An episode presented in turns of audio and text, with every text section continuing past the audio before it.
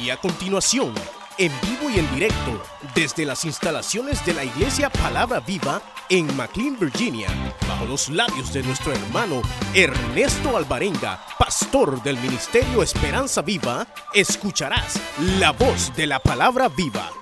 Capítulo 15 es el que nos corresponde estudiar en esta hermosa tarde, esta noche. Y búsquelo. Gracias, hermano. Rápido para que avancemos, hermanos. Dios es bueno, Él siempre habla a tiempo y fuera de tiempo, hermano, ¿verdad? Y vamos a leer solo unos versículos que son los que me llaman la atención. Capítulo 15, eh, lo tenemos. Sean todos bienvenidos, todo el que está por primera vez, bienvenido, el que ya es de casa, bienvenidos. Bienvenidos a la casa de misericordia, aleluya. Bendito el nombre del Señor. Versículo 1 dice, vi en el cielo otra señal grande y admirable. Verso 1, siete ángeles que tenían las siete plagas postreras, porque en ellas se consumaba la ira de Dios. Vi también como un mar de vidrio mezclado con fuego y a los que habían alcanzado la victoria sobre la bestia y su imagen y su marca y el número de su nombre en pie sobre el mar de vidrio con arpas de Dios. Y cantan el cántico de Moisés, siervo de Dios, y el cántico del Cordero, diciendo, Grandes y maravillosas son tus obras, Señor Dios Todopoderoso. Justos y verdaderos son tus caminos, Rey de los santos. ¿Quién no te temerá, oh Señor, y glorificará tu nombre?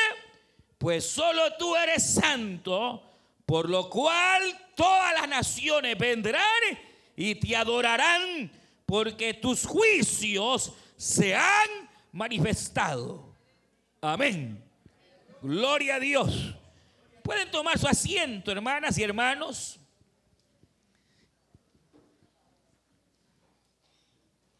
Y estamos eh, dando un estudio, usted sabe, eh, de manera consecuente de este maravilloso libro, el libro de Apocalipsis. Y estuvimos ya estudiando eh, parte del capítulo 13 y 14 en la última oportunidad.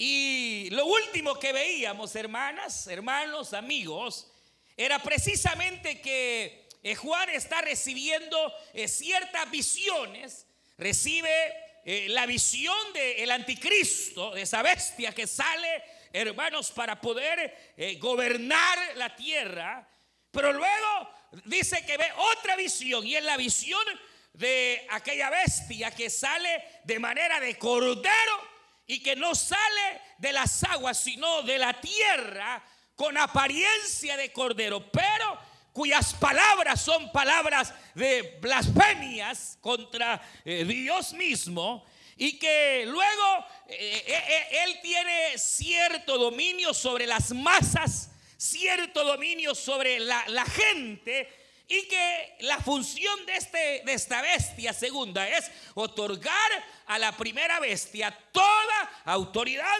Y entonces decíamos que eh, no era otra cosa sino el, el ministerio o servicio diabólico hacia Satanás que tendrá el anticristo y el líder político, es decir, el falso profeta. Vimos algunas características del anticristo. No es un monstruo, es un hombre, hermanos, eh, con galantía, con retórica, con sabiduría, pero todo es del diablo. Amén. Será, será engañador, será quien va a regular las economías a nivel mundial y, luego en esa escena aparece también este personaje que es el falso profeta. Vimos sus características y que con el perdón y con el respeto, oiga bien, de cualquier persona que profese la fe católica, las características bíblicas de este personaje, es decir, del falso profeta, nos dirigen a el líder máximo de la máxima y mayor religión actual en la tierra, y no solo hoy, sino de más de mil y fracciones de años, que es el Papa. Lo más seguro es que el Papa, hermano, eh, yo no estoy diciendo este que actualmente está, aunque veíamos a través de algunas diapositivas eh, varias acciones que eh, el Papa Francisco está llevando a cabo que parecerían indicar muy igual y similar a las que el falso profeta, oiga bien, hará. Y entonces eh, no decimos que él es, ¿verdad? Pudiera ser, pudiera ser que no, pero lo que sí es obvio es que no hay líder religioso en la actualidad que pueda tener tal carisma, tal dominio en las masas para entregar su poder al, anticristo, que el líder religioso, hermanos, de la iglesia católica, apostólica y romana. Hasta el nombre lo lleva ya. Recuerde que el anticristo va a venir, lo más seguro, de alguna de las naciones que están conformando la comunidad europea la comunidad romana. Entonces, eh, entonces eh, eh, ese cuadrito que usted vio el año pasado, donde está el secretario general de las Naciones Unidas firmando con el líder religioso Francisco, eso se va a volver a ver. No sé si con ellos, no sé. Voy a decir, al hermano, no, yo no digo nada, ni estoy afirmando. O con otros, pero la idea es que ya se vio algo muy similar para entonces ambos gobernar la tierra pero recuerde que en ese momento la cuestión aquí está caótica. La gente está engañada. La gente ha creído tanto en el falso profeta como en el líder político y no saben que es el diablo el que está detrás de todo eso. Y entonces aquí empieza un caos horrendo. Usted sabe, empiezan eh, persecuciones contra todo aquel que invoque el nombre de Dios. Comenzará una serie de situaciones terribles en la tierra. Pero mientras Juan está viendo esas visiones horrendas, esas visiones terribles de, lo que ha de acontecer en la tierra, de repente ve otra visión, aleluya, ve la quinta visión que es al Cordero verdadero. Hermanos, de pie en el monte de Sión, allá en el cielo, lleno de majestad y lleno de gloria. Y decíamos, ¿qué significa esto? Significa que aunque aquí en la tierra las cosas se pongan mal, y aquí en la tierra, hermanos, parezca que las cosas están saliendo del control. Hermanos y hermanas y amigos, nunca se olvide que Jesucristo está en su trono y Él sigue siendo rey de reyes. Jehová reina, tiemble toda la tierra. Dios sigue en control.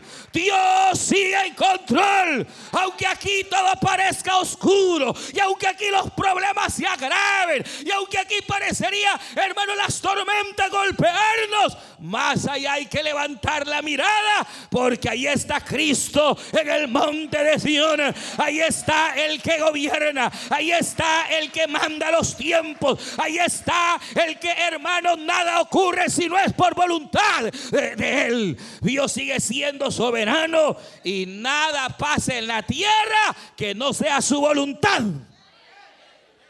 Los accidentes no existen. Todo está, hermanos, en el plan de Dios.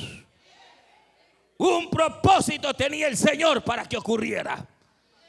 Porque soberanamente es el mismo Dios el que le está entregando el poder a Satanás no es que Dios esté perdiendo la batalla. No es que Dios esté perdiendo. No, no, no, no. Dentro del plan soberano de Dios ya estaba escrito que llegaría el día, hermanos, en que Dios le entregaría, oiga bien, a Satanás por siete años plena autoridad y dominio sobre la tierra. Y es lo que se está viendo. Y usted dirá, pero ¿por qué? Ah, para que se cumpla toda justicia. Porque Satanás suelto y el hombre pecador hacen fiesta. Y entonces al principio, mire hoy, ahí está eh, eh, eh, Satanás como león rugiente, anda sabiendo que le queda poco tiempo, los pecadores ahí andan cada día pecando más, ahí andan haciendo su fiesta y hasta hay cristianos que se llaman cristianos y ahí andan mano a mano con el pecado. Que el Señor les ayude. Pero todo es el plan perfecto de Dios. Plan perfecto de Dios. Para que entonces, hermanos, nadie diga, ¿por qué Dios si es bueno ha hecho esto? ¿Por qué si Dios? No, es que el mundo está ya atestado del pecado. Entonces viene y ese es el momento. Estamos en ese paso de transición en donde, hermanos, se le está entregando los poderes a Satanás sobre la tierra. Por eso la gente hoy blasfema y hacen marchas, hermanos, a favor de los homosexuales. Y cuánto pecado. Y, el ateísmo parecería ir creciendo. Y la gente blasfema contra Dios y no le pasa nada. Y, los hombres pecan abiertamente y parece que no pasa nada. Pero tranquilos, porque hermano, Dios es justo. Dios es justo.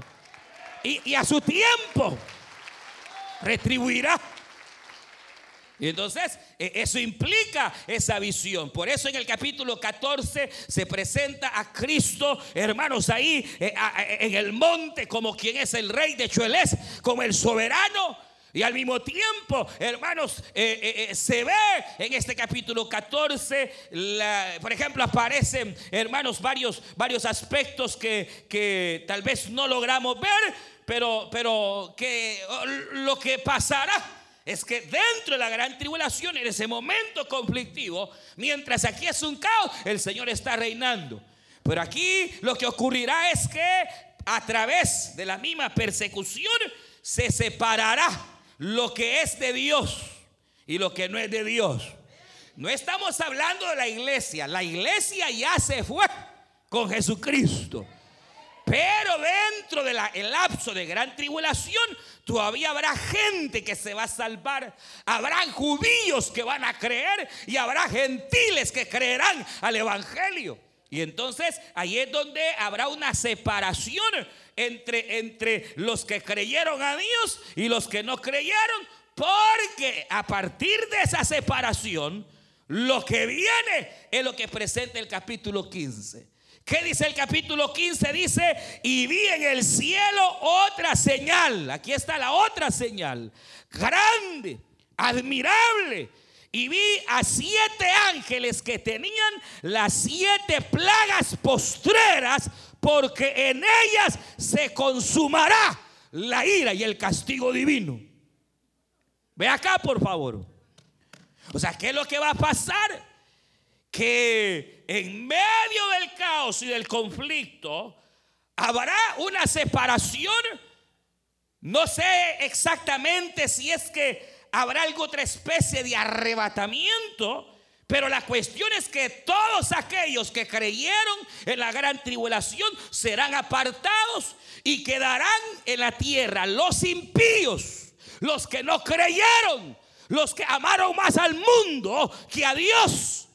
Y entonces ahí, ahí, cuando Juan ve la otra gran señal, es que se van a desatar los peores juicios que jamás han habido sobre la tierra. Siete es número perfecto. Y cuando habla que hay siete ángeles que tienen las siete plagas, está hablando que hermanos se van a desatar horroridades por ejemplo, en el capítulo 16, cuando veamos, ahí vamos a ver detalladamente cuáles son esos juicios horrendos que vienen sobre la tierra. Vendrán, vendrán. Y, el hecho de que diga que son siete ángeles y son diferentes a los que ya vimos, porque dice que tienen lino fino y tienen una, una dice ahí, dice que tienen, eh, dice, y también dice Dice, mire bien, el cielo tras señal, siete ángeles que tenían las siete plagas postreras, porque en ellas se consumará la ira de Dios. Vi también como un mar de vidrio mezclado con fuego, y los que habían alcanzado la victoria sobre la bestia y su imagen y su marca, el número de su nombre, en pie sobre el mar de vidrio con las arpas de Dios. Se ve estos ángeles que el capítulo 14 nos narra tienen hasta eh, cintos de oro, al igual que Jesucristo. Es decir, que el juicio obviamente será inminente y que viene de parte del Señor. ¿Se es la idea? Viene de parte del Señor Jesucristo. Oiga bien. Ahora, ahora, son las siete plagas postreras, es decir, las últimas. Serán las siete más horrendas plagas que la tierra podrá ver, aunque ya habido, ya, ya, ya hubo un diluvio. Amén. Ya ha habido, hermanos, juicios en los cuales naciones completas han perecido. Ya ha habido juicios, hermanos, donde eh, nuestros ojos lo vieron hace, hace algunos años, en el 2004, o cuando fue el tsunami que mató cerca de 300 mil personas. Pero lo que viene es impresionante. Ahí empieza la gran tribulación. Ahora, pero mire, lo que yo quiero eh, esta, esta noche enfocarles esto, primeramente. ¿Cómo es Dios? ¿Cómo es Dios, hermano? Porque, mire, dice que son las siete plagas últimas. Es decir, que el Señor, si usted nota, ha venido apretando poquito a poco. Ha venido como, como dejando que la maldad vaya acrecentando poco a poco. Ha venido el Señor, eh, eh, hermanos, eh, reprendiendo a la humanidad poco a poco. Yo pregunto, ¿acaso no pudiera Dios haber iniciado de una vez con la plaga más fuerte y liquidar a todos? No podría Dios, hermanos, ¿saben cómo es esto? ¿Se acuerdan de las famosas diez plagas que Dios envió a Egipto? ¿Se acuerdan? ¿Cuántos se acuerdan? Si usted ve, hermano, el juicio fue gradual. Empezó, hermanos, ¿dónde empezó el juicio de Dios? En Egipto. ¿Dónde empezó? ¿Dónde empezó? ¿Cuál fue la primera plaga? ¿Cuál fue, hermano? Eh, ¿Qué pasa? Hermanas y hermanos bíblicos. ¿Cuál fue la primera plaga? El mar se convirtió en sangre. Era la señal. Era Dios estaba mostrando su poder para que Egipto se arrepintiera. Esa fue la primera señal. Pero ellos no creyeron. Si usted ve primero, ah, primero fue el mar convertido en sangre. Después, hermano, va y que, y que salen ranas pero va gradualmente hasta que llega con la muerte, con la muerte física, con la muerte de los primogénitos. Llega hasta la muerte. Pregunto, ¿acaso no pudo haber Dios mandado una sola plaga y matar de una vez a los egipcios? ¿Acaso no pudo Dios de una vez, hermanos, matar a los primogénitos? Pero fue poco a poco. ¿Por qué? Porque Dios es bueno. Porque Él no quiere la muerte del que muere. Porque Dios es paciente. Bendita sea la gracia y la misericordia de Dios. Ese es el trato de Dios. Es decir, Dios se duele. Ah, pero no crea usted. No crea el hecho de que, eh, que, Dios sea bueno y que sea tolerante. Va a seguir tolerando el pecado. No. Va a llegar el día donde Dios ha de juzgar el pecado. Va a juzgar la maldad de los hombres. Va a llegar a juzgar. Pero, pero ¿acaso no es el trato que Dios tiene con nosotros, hermanos? Cuando el creyente cae o se mete en alguna tontera, en algún pecado o algo, o, está en desobediencia con, con Él, Dios bien pudiera de una vez, hermano, darle en la nuca. Pero dice Hebreos capítulo 12, hijitos, no tengáis en poco cuando estáis siendo disciplinados por Dios. Porque Dios al que ama primero lo reprende. Pero cuando no hace caso, ¿qué hace? Lo, le, soca la tuerca un poco más. Así dice, dice que primero lo reprende, después lo exhorta hasta que lo azota.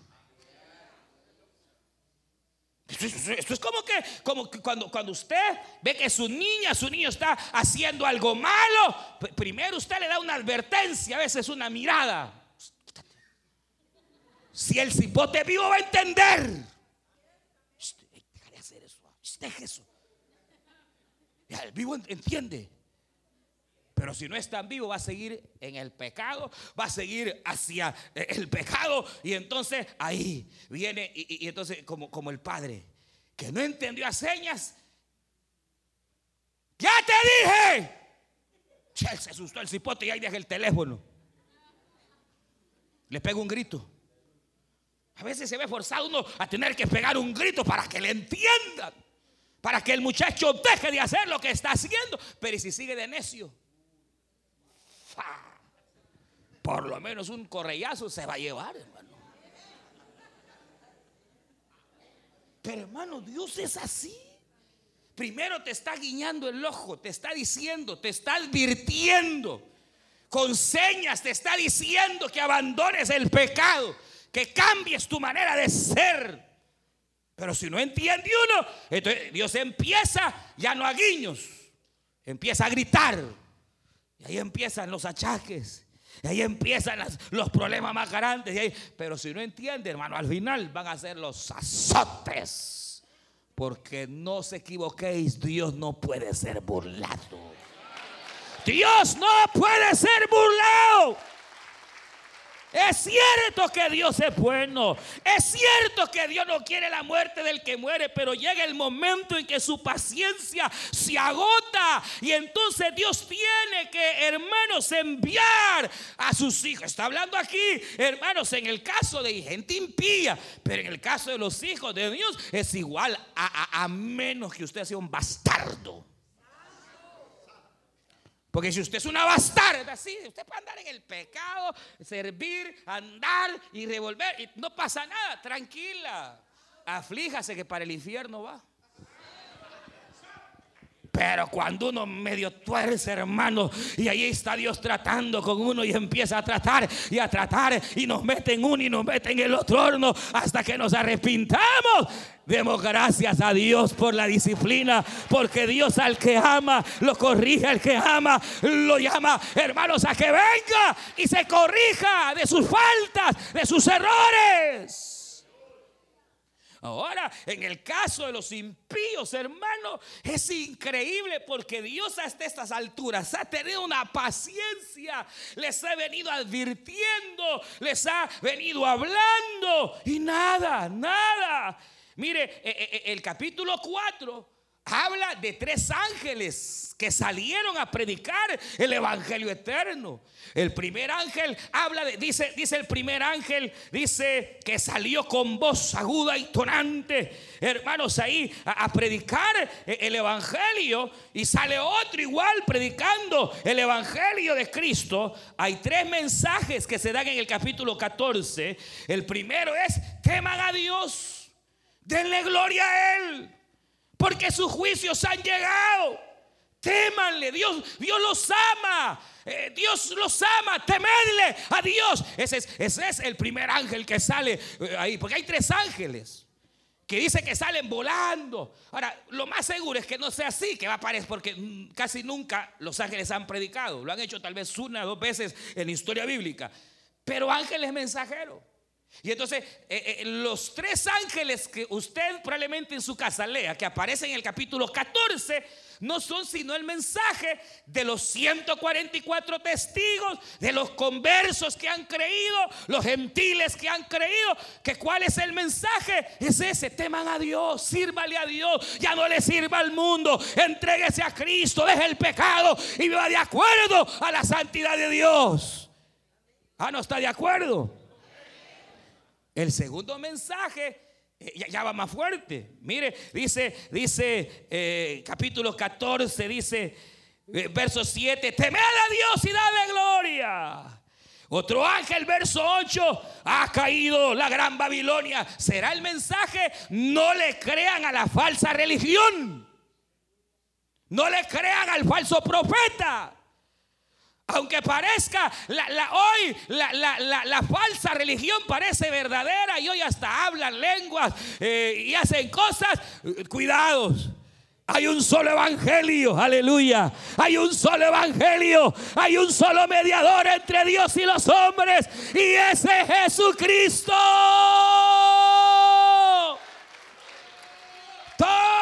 Todo, todo, todo, evangelio que venga eh, eh, así disfrazado, en donde no sea Cristo el centro ni mediador, hay que vomitarlo porque no es el verdadero evangelio de Cristo. Eh, el mensaje va a ser a ese, a ese viejito, no le crean. Pero la gente le va a creer. Y entonces el último mensaje, ¿sabe cuál va a ser? El más horrible. Y el tercer ángel dice, capítulo 14, verso 9, diciendo a gran voz, si alguno adora a la bestia y a su imagen y recibe la marca, beberá también del vino de la ira de Dios que ha sido vaciado como el cáliz de su ira y serán atormentados en el horno de fuego que nunca se acaba. Ese es el mensaje del Evangelio. Mire, Dios es bueno, ámelo, conviértase, hombre. ¿Qué le cuesta? Eh, mire, no crea a otra religión. Es que yo tengo mi religión. No, no, no, no. Cristo es el camino y Cristo es la verdad. Y si no, se lo va a llevar el diablo. Puede ser que el día de mañana usted perezca y entonces venga y aparezca en el infierno, donde la llama nunca se apaga donde todos aquellos que se resistieron a recibir el Evangelio, ahora gritan y gimen y lloran los rebeldes. Que incluso hay gente en la iglesia que dicen que son, pero solo Dios sabe qué es lo que son.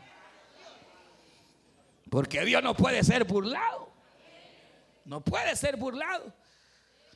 Porque si, si decimos que somos evangélicos, pero cometemos los mismos pecados que los impíos. Las mismas, así como miente el impío, así miente el hermano. Así como fornican los impíos, ya ni se casan, así le dan con todos los cristianos. ¿Cuál es tenga, tenga cuidado, tenga cuidado. El mensaje del Evangelio es este: tema a Dios. Dele gloria. Viva para el Señor. No crea otra religión. Viva al Evangelio verdadero. Porque si no, va a terminar en el infierno. Pero lamentablemente la gente, que no ustedes, estos que se quedaron, no oyeron ni entendieron. Y entonces, cuando dejaron de predicar el Evangelio eterno, ahí sí, apareció la visión de los siete juicios. Porque algo que ustedes saben, que Dios es paciente. Pero cuando Él dice, y es hora, ya no lo detiene nadie. Ay, Señor, me arrepiento, aquí vengo. Nada. Ay, Señor, mira que hoy sí. Nada. Buscad a Dios mientras pueda ser hallado. Llamadle en tanto Él está cerca. Porque llegará el día en que los hombres clamarán y a Dios no irá sino que con dolor tendrá que extender su brazo y saldrá el primer ángel con el primer azote y golpeará a la humanidad y después el segundo hasta que no quede nada. Pero que nadie diga, Dios no avisó, no, avisó. Todavía en la gran tribulación avisó, pero ¿qué pasó? Que hermanos puede ocurrir algo que es horrible y con lo cual termino. Que a veces uno de tanto oír la advertencia se le cauteriza la conciencia. Y ya no le, ya no. Se va de aquí a hacer el mismo pecado. O yo, y a lo mismo ya.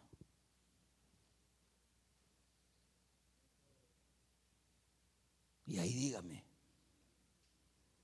¿quién podrá? Porque a esto se les predicó. No creyeron, se les volvió a predicar, tampoco creyeron, se les advirtió, tampoco creyeron, endurecieron su corazón, endurecieron su conciencia, hasta que llegó el día en que entonces vino el primer ángel y salió. Ya no hubo oportunidad, ni va a haber oportunidad. Va a ser una tras otra, una tras otra. La gente llorará, correrá de aquí para allá y no va a haber salvación. Cuando empiece el primer juicio, ahí ya se acabó la salvación. Aunque clamen a Jesús, ya no habrá. Va a ser igual que el arca de Noé, que cuando hermanos fueron 120 años los que Dios esperó y, Noé pregonaba y decía, viene juicio, viene castigo. Ah, los hombres casándose, hermanos, bebiendo, chupando allá en, las cantinas, en todo lugar bebiendo, eh, casándose los homosexuales y toda la cosa, igual que hoy, eh, viviendo, se burlaban de Noé, cuánta cosa. Pero llegó el día que Dios le dijo, entrate. Y entró. Y entró a su familia, entraron los animales y ¡plau! Dios cerró el arca.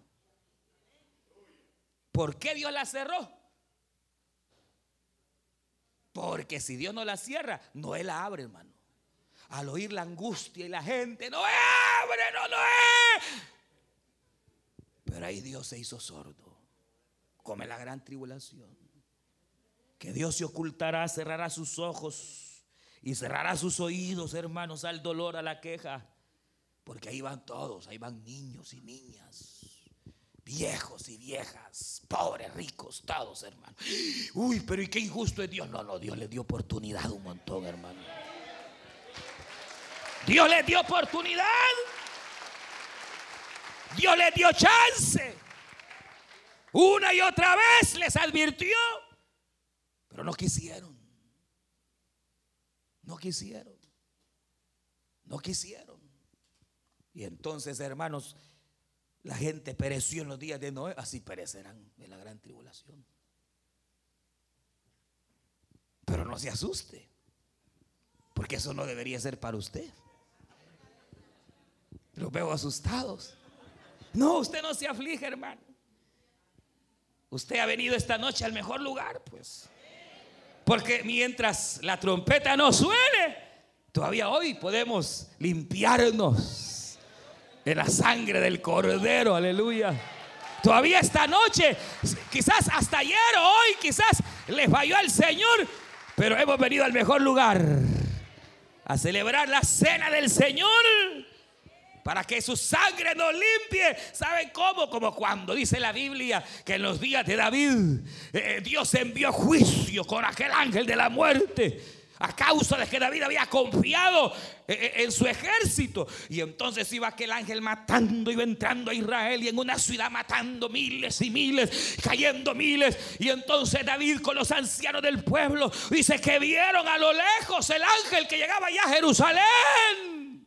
Y entonces David salió corriendo con los ancianos hermanos. Llegó a la era de Arauna. Ahí estaba el ángel siguiendo su masacre. Cuando David hizo un altar, sacrificó un cordero. Y cuando la sangre del cordero brotó, el ángel de la muerte cesó la muerte. Y ya no hubo muerte para Jerusalén ni para el resto de Israel. Porque David y todo el pueblo y los ancianos se arrepintieron de su pecado.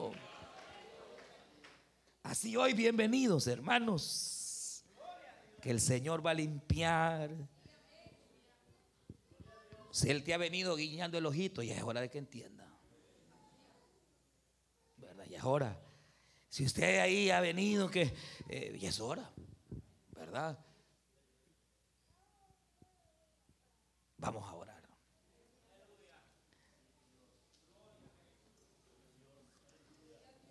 Padre nuestro que estás en los cielos, te damos gracias. Usted escuchó el mensaje restaurador de Jesucristo desde las instalaciones de la iglesia Palabra Viva en McLean, Virginia. Si este mensaje ha sido de bendición para su vida y necesita oración, contáctenos al teléfono 571-633-0469. 571-633-0469. Que Dios le bendiga.